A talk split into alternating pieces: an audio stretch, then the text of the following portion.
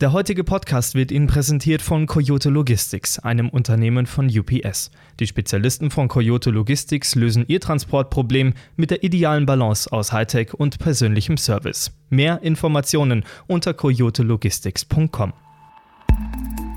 Herzlich willkommen bei Verkehrsrundschau Funk, Ihr Podcast für Spedition, Transport und Logistik. Mein Name ist Fabian Fährmann und auch heute freue ich mich wieder darüber, dass Sie eingeschaltet haben. Und auch heute darf ich mich wieder freuen. Er ist wieder gekommen. Gerhard Grünig, der Chefredakteur der Verkehrsrundschau, traut sich nochmal zu mir. Dann kann es beim letzten Mal nicht so schlimm gewesen sein. Schön, dass du da bist, Gerhard. Ja, danke. Nee, es war tatsächlich nicht schlimm. ähm, ganz im Gegenteil, ich freue mich jetzt auf die aktuelle Folge, weil ich denke, wir haben ein ganz spannendes Thema. Das stimmt. Und äh, wenn ich das vielleicht einleiten darf, Gerhard, ähm, wir beide haben so ziemlich allen Kollegen bei der Verkehrsrundschau etwas voraus. Weißt du, was es ist? Ja, ich, ich gehe davon aus, es sind unsere, unsere umfangreichen Erfahrungen, und zwar im wahrsten Sinne des Wortes, äh, zum Thema Brennstoffzelle, Wasserstoff-LKW. Genau. Du warst derjenige, der sich intensiv des Hyundais Excite angenommen hat und ähm, ich habe jetzt das Vergnügen gehabt, äh, das Pendant von Mercedes, den Gen H2, zu fahren. Genau. Und da wollen wir ein bisschen drüber sprechen, über den Hyundai haben wir uns äh, in einer früheren Folge bereits ausgetauscht und jetzt interessiert nicht nur uns beide, sondern natürlich auch unsere Hörerinnen und Hörer, was denn ja, Daimler da so treibt äh, auf dem Brennstoffzellenmarkt. Ähm, erzähl uns ein bisschen was über den Gen H2. Was ist das für ein Auto, das da gerade als Prototyp getestet wird? Also zunächst mal basiert er auf, um, auf, dem, auf der aktuellen Actros-Generation, ist also vom ersten Blick, ähm, ist zwar schick, matt schwarz und äh, ja, schaut, schaut ganz toll aus, äh, würde sich wahrscheinlich als Diesel und als Sondermodell wunderbar verkaufen, aber er schaut zunächst mal nicht anders aus auf den ersten Blick wie der normale Actros. Ähm, auf den zweiten Blick ist er dann doch, gibt es ein paar Unterscheidungen. Erst einmal, jetzt, jetzt bin ich böse. Es ja. ist der erste Aktros, der wirklich leise ist. und zwar innen und außen. Okay. Ähm, aber er unterscheidet sich äh, im zweiten Blick dann von ein paar wenigen Dingen. Er hat einen längeren Radstand. Er hat so ähnlich wie eine, wie eine Schwerlastzugmaschine hinter der Kabine eine Art Kühlturm mhm. weil dieses Auto für die Brennstoffzellen, für die Elektromotoren deutlich mehr Kühlleistung benötigt als ein standardisiertes Auto. Es sind insgesamt vier Kühlkreisläufe in diesem Fahrzeug ja. integriert. Und diese finden sich dann mit den Kühlern, Lüftern etc. und der Steuerung hinter der Kabine. Deshalb ist dieses Auto etwas länger als ein Standardauto, also so 60, 70 Zentimeter. Wobei Daimler davon ausgeht, wir haben ja sowieso jetzt beim Thema Längen und, mhm. und äh, Gewichte kleine Änderungen von, der, von den EU-Regularien. Also alles, was dieses Auto dann beinhaltet. Er wird natürlich etwas schwerer sein als ein Standardauto und wie gesagt, er ist länger. Aber das ist alles durch die neue Längengesetzgebung, Gewichtsgesetzgebung der EU abgedeckt. Ja, ja. Also wir haben von außen einen Actros, wir haben ein Auto, das ein bisschen länger ist als die anderen, ja. ähm, das schick aussieht. Was passiert da jetzt technologisch drin? Ist das äh, beim, beim ähm, Action Fuel Cell hast du ähm, hinter der Fahrerkabine so riesige, wie aus Kevlar sehen die aus, so riesige Tanks, die da quer drin hängen, in denen der Wasserstoff gespeichert wird. Ist das da auch so? Das ist beim, beim Daimler ein bisschen anders. Das ist alles im Prinzip unten im, im, im Rahmen integriert, mhm. wobei das Thema, äh, du sprichst es schon an, ähm, aktuell fährt der äh, Gen H2, wie er heißt, der Wasserstoff-Actros oder, oder Brennstoffzellen-Actros, fährt mit Druckwasserstoff, also mit 350 Bar. Ja. Völlig identisch äh, vom, vom Tanksystem her oder von, von der Systematik wie der Hyundai auch. Mhm. Das heißt, jetzt sind nur Drucktanks drin. Später sollen es allerdings Flüssigwasserstofftanks werden. Also Daimler hat die Vorstellung, dass die Versorgung dann über Flüssigwasserstoff funktioniert. Minus 253 Grad, dann sind es eben keine Drucktanks, sondern sogenannte Kryotanks. Hm. Also überdimensionale äh, Thermoskannen, kann man, kann man ein bisschen lasch oder ein bisschen, bisschen lässig formulieren. Aber wie gesagt, das ist alles unten im Rahmen integriert, weil hinter der Kabine eben die, die Kühlmimik untergebracht ist. Mhm. Das ist mhm muss man sagen, auch sehr gut gemacht. Also das, auch wenn das Auto ein Prototyp ist, der ist ja jetzt erst seit Anfang April, ist er, dreht er seine Runden, zunächst mal im ja. Testgelände. 2023 geht er dann in die Kundenerprobung. Aber der schaut schon sehr professionell aus. Also der schaut sehr seriennah aus. Ja, ja. Wie fährt es sich? Du hast schon gesagt, es ist leise. Ich habe es beim, beim Hyundai, glaube ich, mit einer S-Bahn verglichen. So klang das ein bisschen. Mm, nee, das, also ich kenne das von anderen Elektrofahrzeugen. Wir fahren ja in der Redaktion selbst ja. auch Elektrofahrzeuge. Also dieses Straßenbahn- oder S-Bahn-Ding ist es nicht. Das, okay. äh, die, die Soundkulisse ist ein bisschen anders gemacht. Mhm. Ich weiß nicht, ob das künstlich ist, aber das klingt schon ein bisschen, also sehr leise, aber doch etwas kraftvoller, nicht so surrend, sondern ja. da ist ein bisschen eine Dynamik drin in diesem Geräusch. Ja. Und fahren, naja, fahren tut das Ding, da, da kann man eigentlich nur sagen, bombig. Mhm. Ähm, das Auto hat zwei E-Motoren mit je 230 kW Leistung und, und fast 1600 Newtonmeter maximales Drehmoment mhm. im Standard. Im Peak, also wenn es mal drauf ankommt, haben wir zweimal 330 kW und zweimal 2071 Newtonmeter, also über 4000 Newtonmeter. Das ist mehr als jede Schwerlastzugmaschine hat. Ja. Und nur einmal, weil es gibt ja immer nur so Menschen wie mich, die dann die KWs immer umrechnen. Ja. Also Maximalleistung im Peak beim Gen H2 898 PS. Oh Gott, Ihr denkt, da kann sich jeder vorstellen, jede Autobahnsteigung 4, 5 Prozent wird mhm. glatt gebügelt, auch mit mhm. 40 respektive 41 Tonnen Gesamtgewicht, was das Auto dann haben darf. Also fahren tut sich dieses Ding einfach gigantisch. Ich hatte beim, beim Elektropendant mal eine, eine Reportage geschrieben, eine kleine, und ich sage jetzt das Unternehmen bewusst nicht dazu, aber die haben zu mir gesagt, als sie den getestet haben, das erste Mal, den Actros, der ganz, oder E-Actros war das, in der allerersten Version, der hat ein derartiges Drehmoment gehabt, dass den ständig hinten im Laderaum die Ladung umgekippt ist. Weil der Fahrer so der angetippt hat und tschk, ab geht die Post und da wird es wahrscheinlich ähnlich sein, schätze ich mal. Das äh, würde theoretisch ähnlich sein, aber natürlich ist äh, diese Leistung, diese Peak-Leistung äh, auf die Fälle reduziert, wo man es wirklich braucht. Das heißt Kasseler Berge ja. oder, oder ähnliches und äh, dient sicher nicht dazu, äh, Sprintrennen äh, mit dem 40 an der Ampel zu gewinnen. Ja. Wie wir beide wissen, die wir uns intensiv mit dem Thema E-Mobilität beschäftigen, ist ja gar nicht Sinn der Sache, weil letztlich geht es um Reichweite.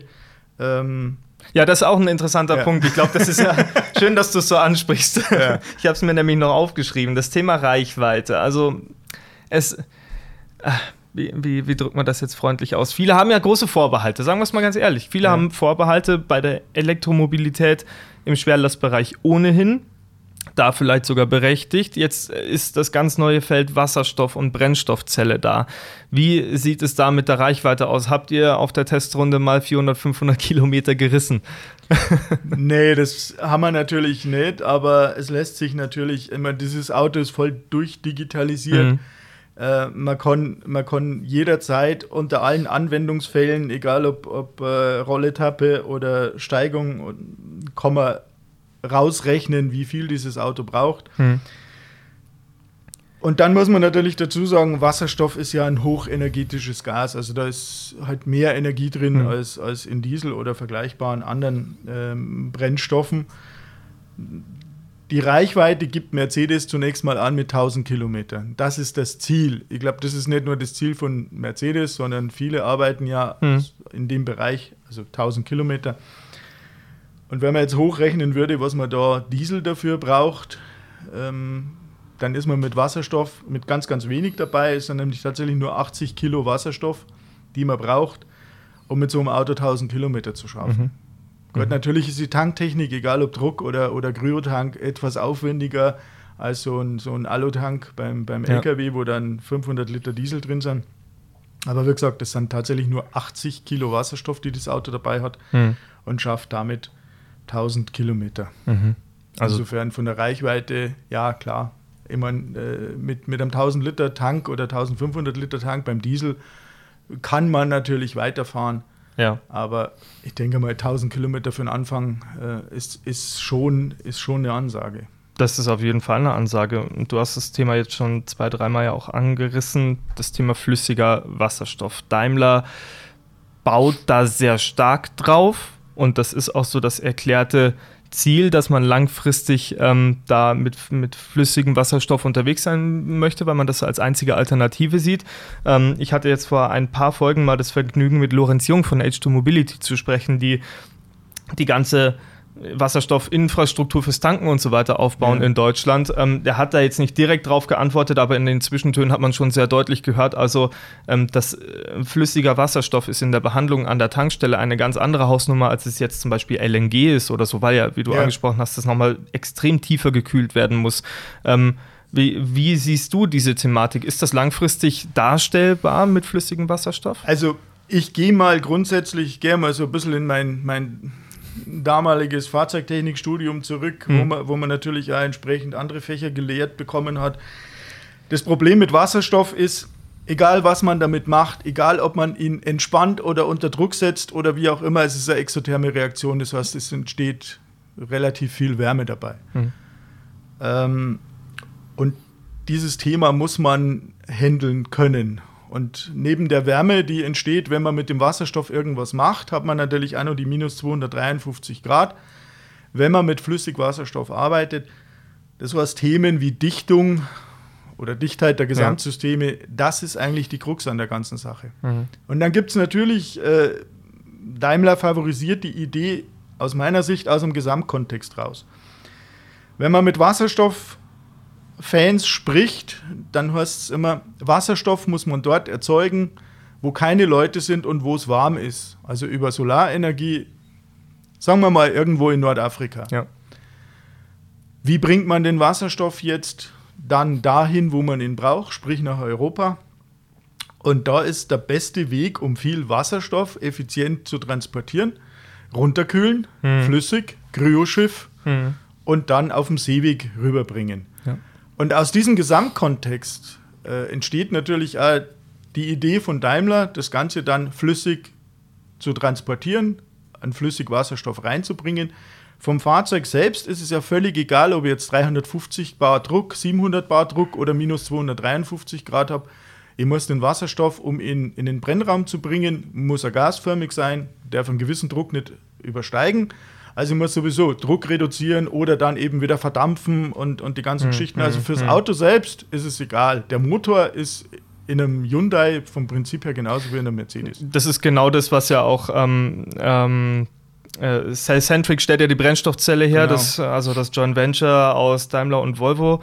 Und ähm, das ist, glaube ich, auch ganz, ganz wichtig zu wissen. Der Brennstoffzelle ist es wurscht, wie vorne der Wasserstoff ja. gelagert wird. Also du hast völlig, ja. du hast völlig recht. Ich habe jetzt tatsächlich vom Motor gesprochen. So, ja. ähm, lag jetzt vielleicht auch daran, diese, diese freudsche Fehlleistung, weil ich, weil ich tatsächlich gerade vorhin nochmal was über Wasserstoffverbrenner gelesen habe, Ui. die ja in der Diskussion sind. Aber natürlich, du hast völlig recht. Du musst das Gas der Brennstoffzelle äh, einem, mit einem bestimmten Druck zuführen, ja. äh, nicht, nicht den Motor.